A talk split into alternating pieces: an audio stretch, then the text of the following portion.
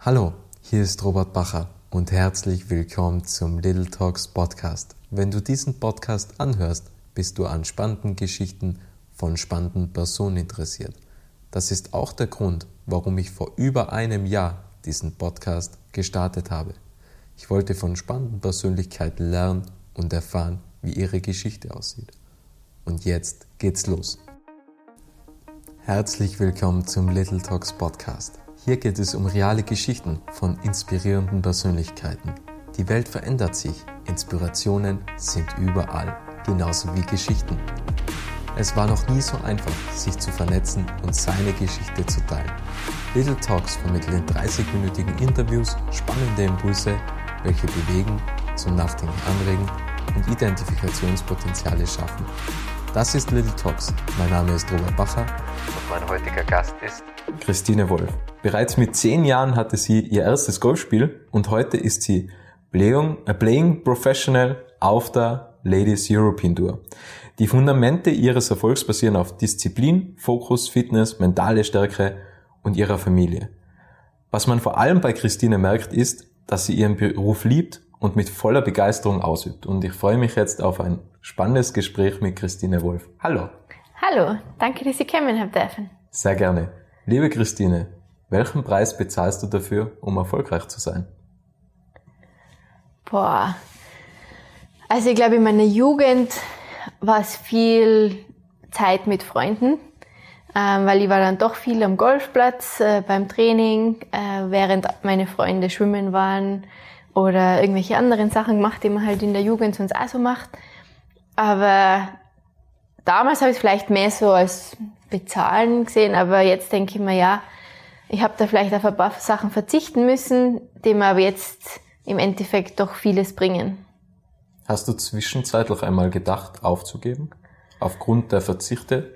Na, eigentlich nicht, weil ich so viel anderes Retour gekriegt habe. Auch, ähm, auch angefangen in Österreich mit den Jugendturnieren. Ich habe dann da ganz viele Freunde gehabt, auch, die das Gleiche gemacht haben und mit denen habe ich viel Kontakt gehabt. Und jetzt auf der Tour habe ich ganz viele internationale Freundinnen, ähm, mit denen ich eigentlich jeden Tag in Kontakt bin und das Gleiche durchmachen. Da kann man sich ja gut austauschen.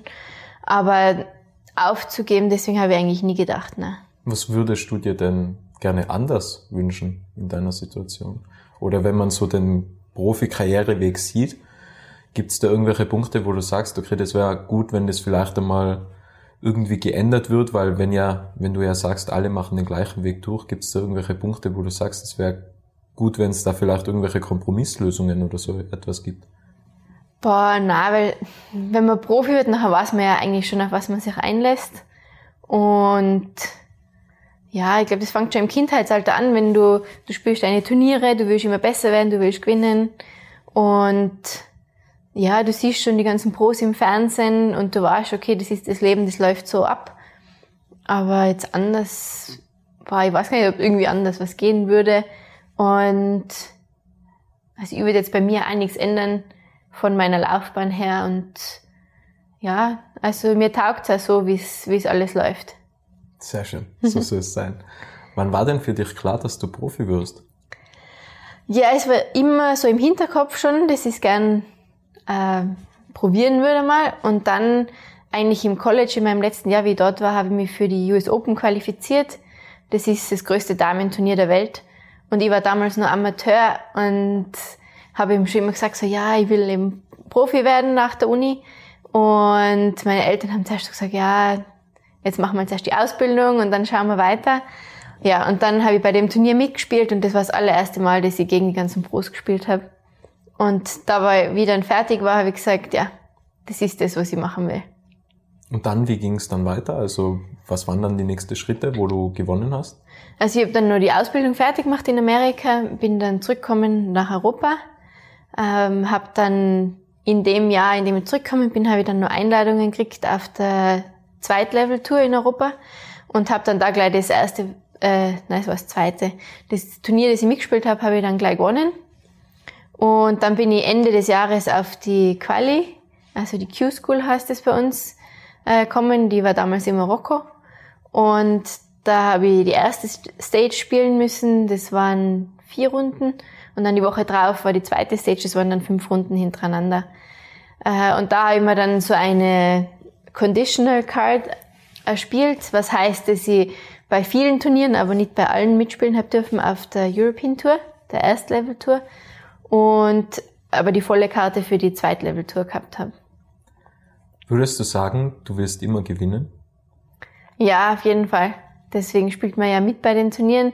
Man weiß zwar ab und zu, gut, man hat jetzt die Woche bessere Chancen als andere Wochen, aber man fährt zum Turnier hin, um zu gewinnen. Was ist denn, wenn man weiß, dass man jetzt, sagen wir mal, etwas chancenlos ist gegen die anderen Gegner oder man sieht, dass man einfach schon zu weit hinten liegt? Gibt man dann trotzdem immer noch sein Bestes oder gibst du immer noch dein Bestes oder sagt man dann, okay, ich schalte jetzt mental ab und bereite mich schon auf das nächste Turnier oder, oder auf die nächste Aufgabe vor? Nein, man will, man gibt eigentlich schon immer noch sein Bestes, weil man, man weiß ja auch nicht, was die anderen Spieler machen. Und du hast immer noch die Chance, vor allem wenn du jetzt den Cut nach zwei Tagen schon äh, geschafft hast, dann hast du immer noch die Chance, dich auf den letzten Löchern nochmal weiter vorzuarbeiten, weil das Turnier ist erst aus, wenn der letzte Putt im Loch ist. Und dadurch hast du eigentlich immer nur die Chance, die wieder weiter nach vorne zu arbeiten. Du hast zwar manchmal nicht mehr die Chance, um den Sieg mitzuspielen, aber es gibt dann eben noch andere Ziele, die du jetzt denkst, okay, die möchte ich jetzt trotzdem noch erreichen. Gab es mal einen Moment, wo es für dich chancenlos, unter Anführungsstrichen chancenlos ausgesehen hat und da hast dann deine, deine Erwartungen übertroffen? Gab es das auch einmal? Ähm, also die Erwartungen übertroffen weiß nicht, aber chancenlos hat es schon öfters mal ausgeschaut, aber ich habe dann oft nochmal sozusagen äh, super Finish hingelegt und habe dann mit ein paar Birdies aufgehört und habe dann sozusagen nochmal den Cut geschafft, was dann heißt, okay, für die Woche verdiene ich jetzt wieder Geld. Ähm, das habe ich eigentlich schon öfters gehabt, dass ich dann nochmal Vollgas gegeben habe am Schluss. Ich würde jetzt gerne auf eine etwas kritischere Frage eingehen. Wenn du gewinnst, wer ist dafür verantwortlich, wenn du gewinnst? Also was, welche Faktoren spielen da eine Rolle, wenn du gewinnst, schlussendlich? Ja, kommt dann noch eine Gegenfrage. Okay, jetzt bin ich schon gespannt. Nein, ähm, der größte Teil ist sicher das Mentale. Also alle Mädels, die da mitspielen auf der Tour, sind gut, das ist keine Frage. Kennen, die meisten kennen gewinnen. Aber im Endeffekt kommt es dann auf die mentale Stärke drauf an. Ähm, ja, also zum Gewinnen oft einmal bist du dann so in the zone, sagt man. Da kriegst du dann gar nicht mehr so viel mit, was rundherum passiert. Ähm, logischerweise probierst du dich auf das vorzubereiten, redest auch mit deinem Trainer, äh, mit dem Mentaltrainer, mit der Familie, mit deinem Umfeld viel drüber. Oder auch so die Tage davor, wenn du jetzt schon angefangen hast am ersten Tag und vorne mitspielst, dann ist es fein, wenn du weißt, okay, ich habe den Rückhalt der Familie, des Trainers, mit denen ich einfach reden kann mir austauschen kann, die wissen, was die sagen sollen, dass du wieder runterkommst. So. Aber schlussendlich liegt der, der Sieg und der Gewinn liegt immer an dir selbst, oder? Mhm, auf jeden Fall. Was ist denn jetzt, wenn du verlierst? Wer hat dann die Schuld? Weil das jetzt weiß ich, was ja, kommt. Ja, Sergio Garcia. Und ich habe diese Szene nicht gefunden, ich habe es nur in einem Podcast gehört, dass, dass der einmal sehr schlecht gespielt hat und dann war der Caddy die Schuld, er hat den Caddy rausgeschmissen dann waren die Golfschuhe die Schuld, weil er war dann immer noch nicht besser. Das hat dann auch nicht funktioniert und äh, dann war er so erzürnt, dass er den Golfschuh ausgezogen hat und einen Zuschauer auf den Kopf geworfen hat. Ähm, kurzes Zitat an dieser Stelle oder, oder kurzer Shoutout ähm, an dieser Stelle an den Learnings Podcast, weil von diesem Podcast habe ich eben das herausgenommen. Ähm, das heißt, Sergio Garcia sagt immer, die anderen sind die Schuld, weil wenn man sich selbst eingestehen würde, also das wäre so quasi dieses Learning daraus gewesen, wenn man sich selbst eingesteht, dass man selbst schuld ist, dann funktioniert gar nichts mehr beim Golf. Jetzt ist die Frage an dich, wer ist denn schuld, wenn du verlierst? Oder wenn du scheiterst? Ähm, ja, das ist jetzt eine total interessante Frage, weil ja, auf der Runde selber suche ich echt nicht wirklich einen Fehler ab bei mir. Da habe ich, wenn ich einen Caddy mit habe, ist eben auch auf der Caddy schuld. Entweder er hat irgendwas gemacht oder er hat einen falschen Schläger ähm, ausgesucht sozusagen mit mir. Ich meine, im Endeffekt trifft eh ich die Entscheidung und ich weiß, ich bin eigentlich schuld. Aber auf der Runde selber, glaube ich, da willst du so irgendwie dein, deine mentale Stärke irgendwie austricksen und zu sagen, na, das war jetzt eh nicht ich, das war jetzt der Caddy, das war, so wie du sagst, der Schuh, das war der Schläger. Da findest du dann schon so andere Sachen, wo du die Schuld weitergeben kannst. Aber meiner Meinung nach, wenn du dann im Ende das reflektierst, dann weißt du schon, okay, gut, das war jetzt ich die Schuld. Und ich bin ja auch im Endeffekt diejenige, die die Entscheidung trifft, gut, ich schlage jetzt den Schläger, ich mache den Schlag. Und ich muss ja damit, ich muss dem ja auch vertrauen, dass ich sage, gut, ich möchte es jetzt so machen und ich möchte es so ausführen. Und ich bin ja im Endeffekt die Einzige, die das machen kann. Ähm, ja, und daher im Endeffekt bin schon ich die Schuld, aber auf der Runde selber glaube ich schon, dass man schnell wen anderen sucht, um die Schuld zu geben. Nimmt man das dann auch teilweise mit ins, ins Leben, also abgesehen vom Sport, dass man anderen Menschen die Schuld gibt, oder? Du meinst so für Sachen, die jetzt so im Alltäglichen genau, passieren könnten? Genau. Weil man das einfach so vom Sport gewohnt ist, dass man ja selbst nie die Schuld ist. Ähm, beim Autofahren zum Beispiel, man hat einen Autounfall, mhm. dann sagt man, der andere war unaufmerksam. Ähm, zum Beispiel, dass man gleich äh, die Schuld irgendwie abgibt. Übernimmt man das dann in den Alter? Boah, also ich kann jetzt nur von mir reden ich glaube nicht, dass ich es tue. Ich tue eher, wenn, wenn mir irgendwas passiert oder so, dann nehme ich gerne einen Schritt zurück und denke drüber nach, war das jetzt ich oder ist das von dem anderen ausgegangen? Aber ich glaube, dass ich da im Alltag nicht so bin, dass ich gleich wen anderen beschuldigen will. Du hast davor angesprochen, dass man, dass man das, das Match oder das Spiel nochmals Revue passieren lässt, also dass man nochmals darüber reflektiert. Wie sieht denn die Reflexionsphase dann aus? Also macht man sich da genau Gedanken, was bei was für einem Loch gut gelaufen ist und was nicht so gut gelaufen ist? Oder wie kann man sich das vorstellen? Ja, genau. Man geht eigentlich so alle Löcher durch nochmal. Man hat auch seine Statistik, wo man sieht, gut, ich habe jetzt den Driver, also ist der große Kopf, äh, richtig gut getroffen, habe viele Fairways getroffen oder habe viele Grüns getroffen, aber nicht gut gepattet oder halt habe ich nicht viele Grüns getroffen, aber dafür gut gepattet. Und da überlegt man dann, okay, was, was war jetzt eben gut, was war nicht so gut. Und dann nach der Runde hat man immer nur die Möglichkeit noch zu trainieren. Und dann logischerweise geht man zuerst zu den Dingen, die nicht so gut funktioniert haben. Und was auch fein ist, ist, wenn ich einen Caddy mit habe, dann kann ich auch mit dem drüber reden, wie hat der das gesehen. Weil oft einmal ist die Selbsteinschätzung ganz anders, als was eigentlich die Realität ist. Weil oft einmal hat man das Gefühl, ja gut, ich habe jetzt den Schläger total gut getroffen. Ähm, und dann sagt der Caddy, na, der war, den muss ich jetzt nur üben gehen, weil das hat gar nicht funktioniert. Und dann kannst du drüber reden und dann denkst du eigentlich drüber nach und denkst, stimmt, eigentlich hat er recht. Aber auch wenn du vom Gefühl her ganz anders äh, gedacht hättest, ist es dann ganz fein, wenn man nur mal so Feedback von außen auch kriegt. Reflektieren wir nochmals über das Jahr 2018. Was hältst du davon? Wenn man, wenn man das jetzt nochmals anspricht, weil wir haben ja jetzt das gehabt mit der Reflexionsphase. Mhm. Äh, wer ist schuld, wenn man verliert? Ja. Und ähm, ich habe mir aufgeschrieben, dass du ja 2018 in Indien gewinnen hättest müssen. Ja. Und das war dann nicht so. Und vor allem das Tragische war ja beim 18. Loch, dass da drei Fehlschläge oder, oder ja, es war, es war ein Viertagesturnier. Ja. Und an drei Tagen habe ich einige Fehlschläge gehabt auf dem Loch.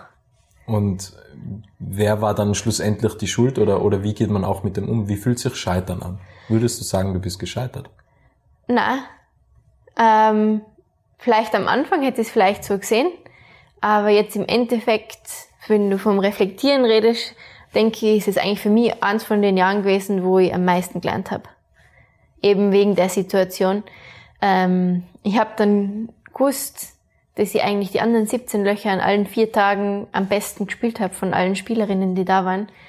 Und nur das eine Loch war einfach vom Mentalen her, habe ich das einfach nicht abgespielt. Und ja, das war dann sozusagen fast so ein Angstloch.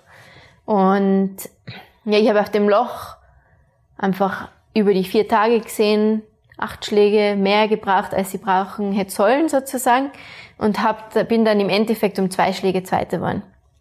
Also ich habe wirklich gesehen, dass ich auf den anderen Löchern besser gespielt habe.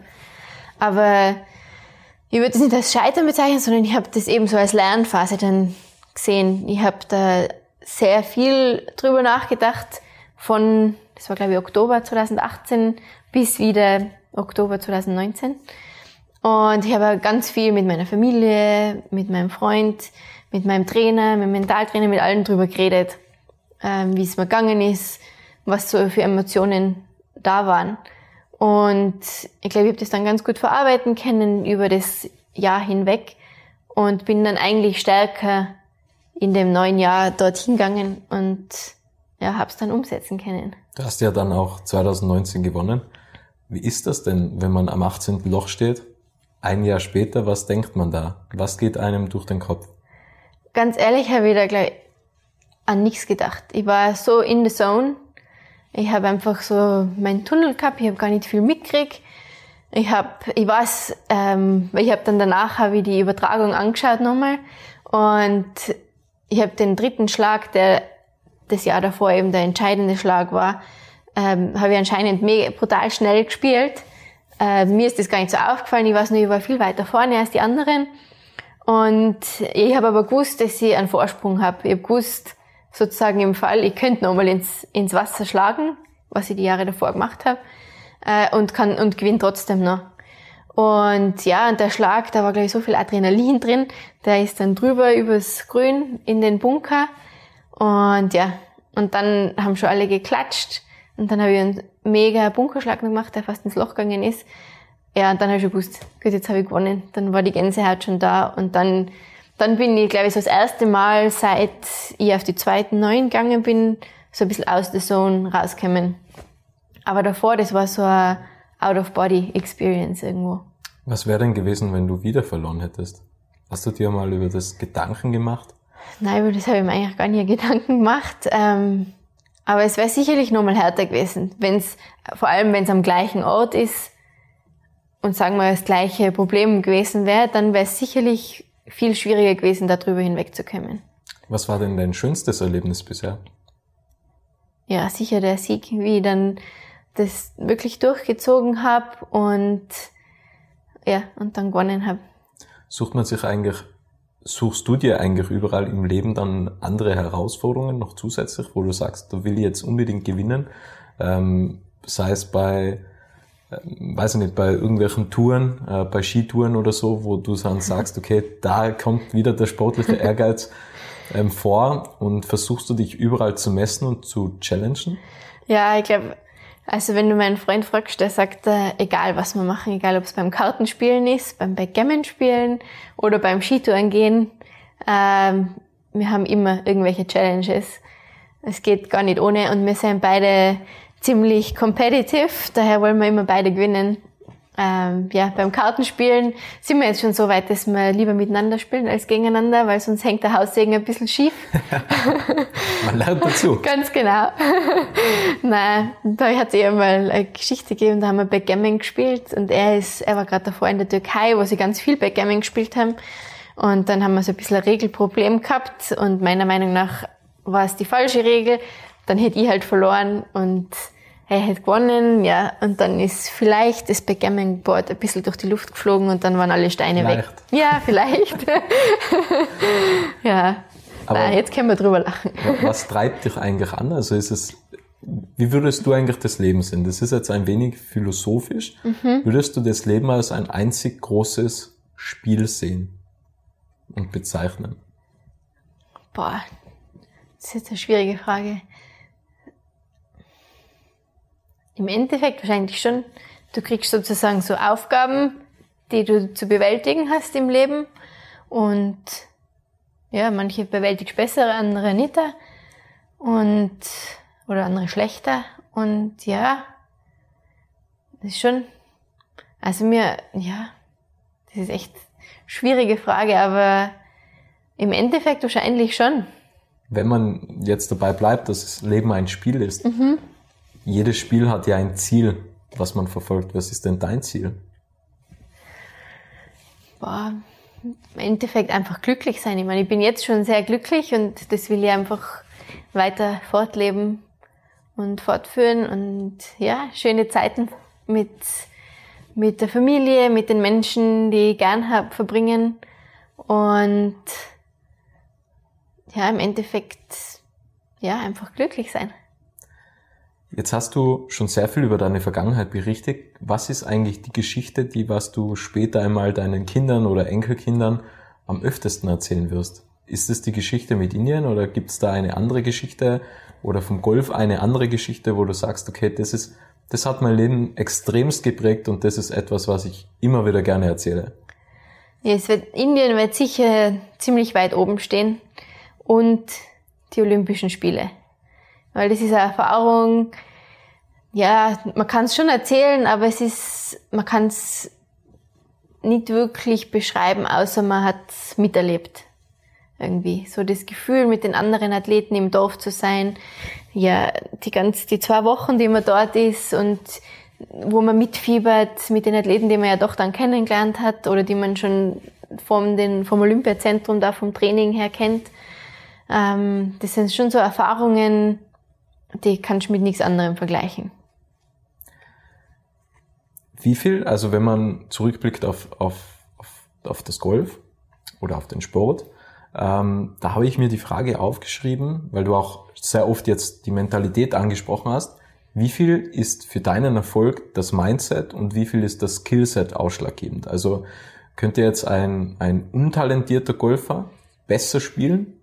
Ich spiele noch nicht Golf, also wie du ja weißt, steht das noch in den Sternen, ob ich vielleicht anfange.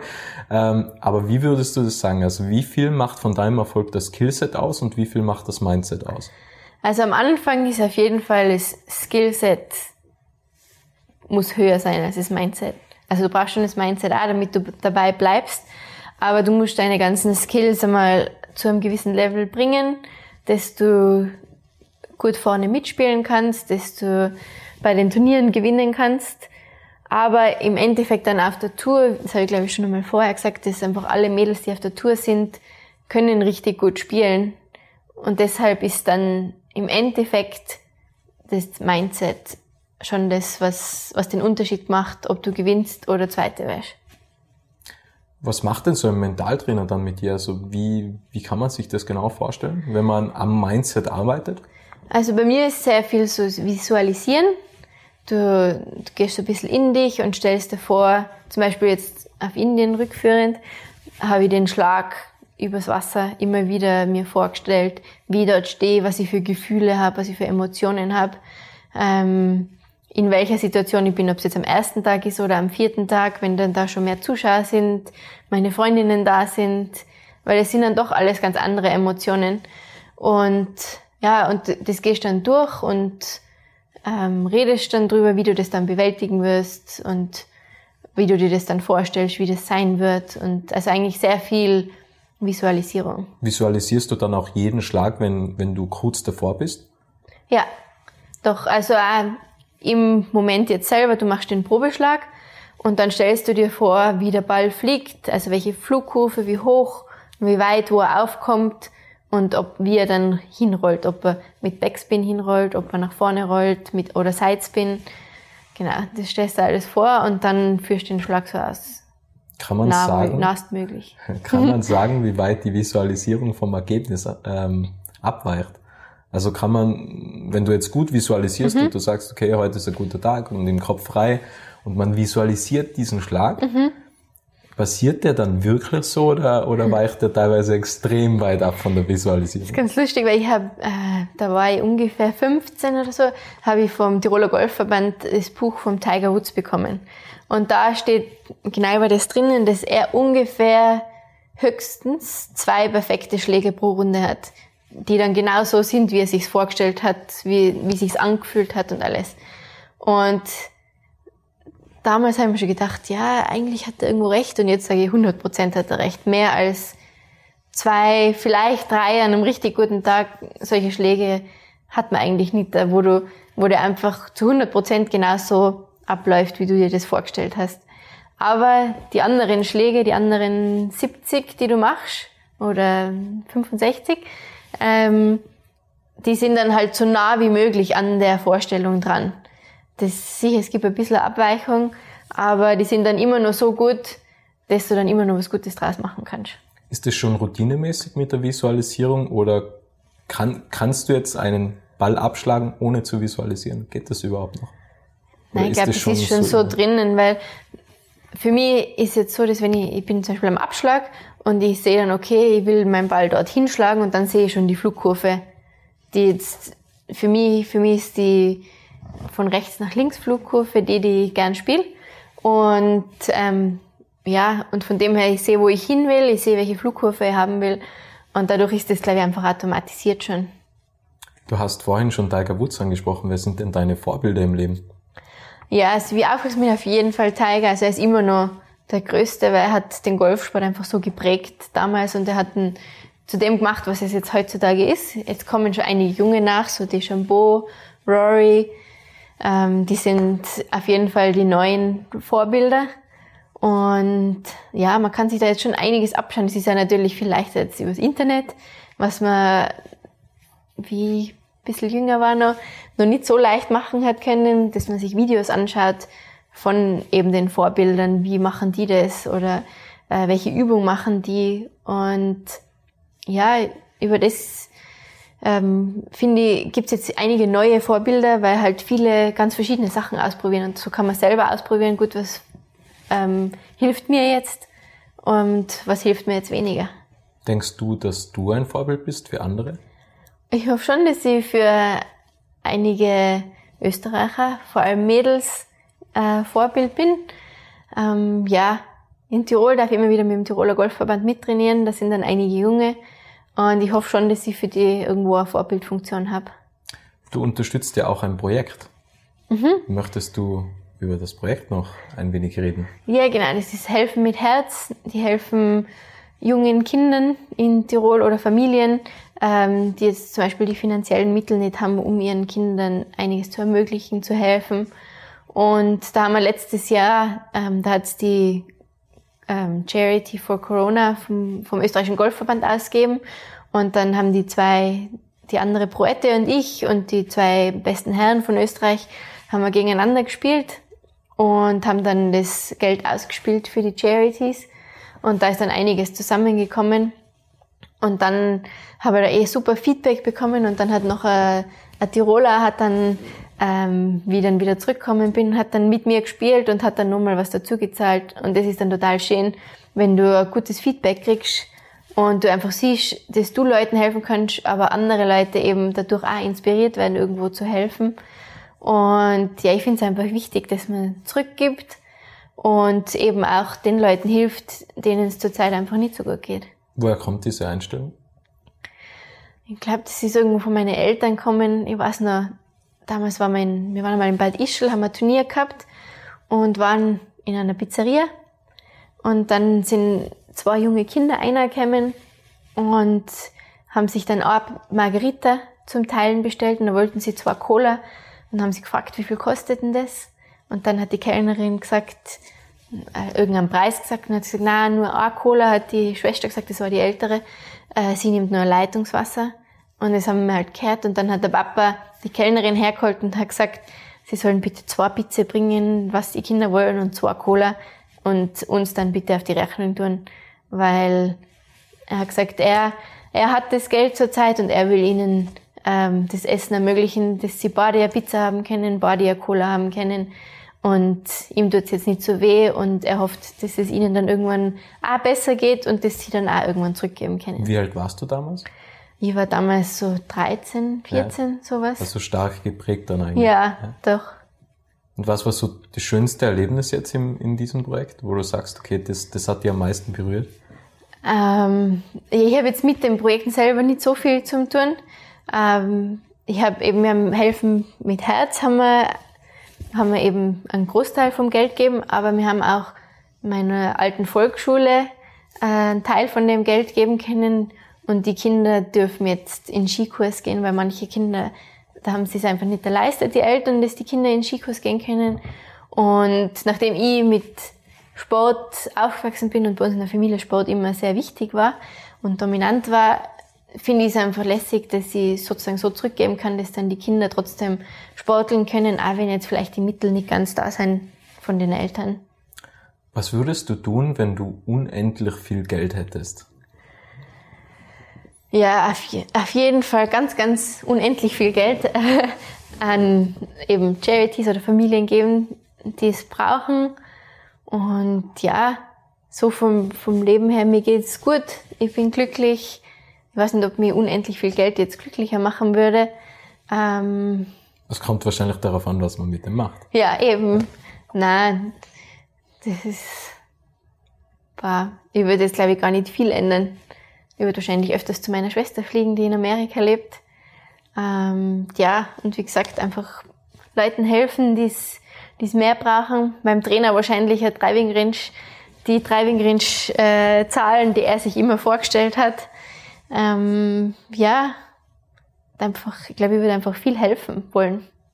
Schön. Das ist eine sehr schöne Einstellung. ähm, die letzte Frage, die schwierigste wahrscheinlich. Was möchtest du noch sagen? Vielen Dank für das nette Gespräch. Ähm, und ich hoffe, es hat den Leuten gefallen, mir ein bisschen näher kennenzulernen. Und ja, Sport ist wichtig, genießt den Sport. Wir leben da so schön in Tirol, wir können echt so viele Sachen machen. Und ich hoffe, ich sehe euch mal am Golfplatz. Wahrscheinlich ist Sport ja auch wichtiger denn je oder in der aktuellen Zeit, weil es baut ja schon sehr viel Stress auch ab, oder? Ja, auf jeden Fall ist sicher ein sehr wichtiger Ausgleich. Ähm, ich bin auch in jeder freien Sekunde, wo ich nicht am Golfplatz bin oder beim Fitnesstraining bin, oder irgendwo. Beim Spielbrett herumschmeißen. Genau. irgendwo in den Bergen, im Winter mit den Skitourenski, im Sommer zu Fuß beim Wandern. Ähm, ja, ich kann mir da einfach brutal viel Kraft holen, auch für die Turniere. Und ich glaube, dass es den meisten Leuten auch so geht, dass sie einfach die Zeit draußen genießen. Und ja, Sport ist wichtig, eben auch um mal den Kopf frei zu kriegen und dann wieder durchatmen zu können. Sehr schön. Möchtest du sonst noch etwas sagen? Ich glaube. Alles gesagt. Alles gesagt. Wunderbar. Es war ein sehr tolles Gespräch. Vielen, vielen Dank für deine Zeit und für, das, für die spannenden Inhalte und danke an alle, die da draußen zugehört haben. Vielen Dank. Schön, dass du den Podcast bis zum Ende angehört hast. Wenn dir diese Folge gefallen hat, kannst du den Podcast gerne abonnieren.